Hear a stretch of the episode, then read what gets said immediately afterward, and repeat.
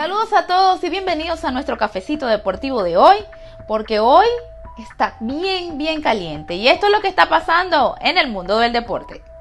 En el tenis, el Abierto de Australia dio inicio este 8 de febrero culminando el 21 y las leyendas Novak Djokovic y Serena Williams pisaron fuerte en su debut.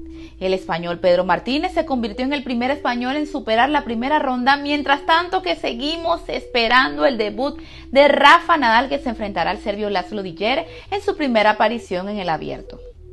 La espectacular Naomi Osaka derrotó a Anastasia Pavlyuchenkova y avanzó a segunda ronda. En, el béisbol de las grandes ligas, el infield eh, dominicano Jonathan Villar pactó un contrato de 3.5 millones de dólares y una temporada con los Mets de Nueva York. Villar vio acción con Miami y Toronto la temporada pasada, batió para 232 con par de jonrones y 15 impulsadas. Villar podrá aportar esa profundidad en el cuadro interior como suplente de Francisco Lindor en el cuadro neoyorquino. Y en la NBA, después de esa noticia del traspaso de D. Rose a los Knicks de Nueva York, hizo su gran debut ante el equipo del Heat aquí en Miami.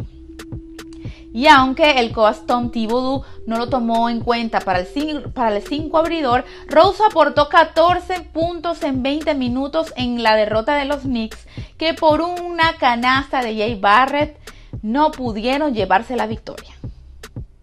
Y si usted quiere más información al día deportiva, pues síganos en nuestras redes sociales bajo Tap Deportes. Se despide Jenny Torres desde Miami, Florida.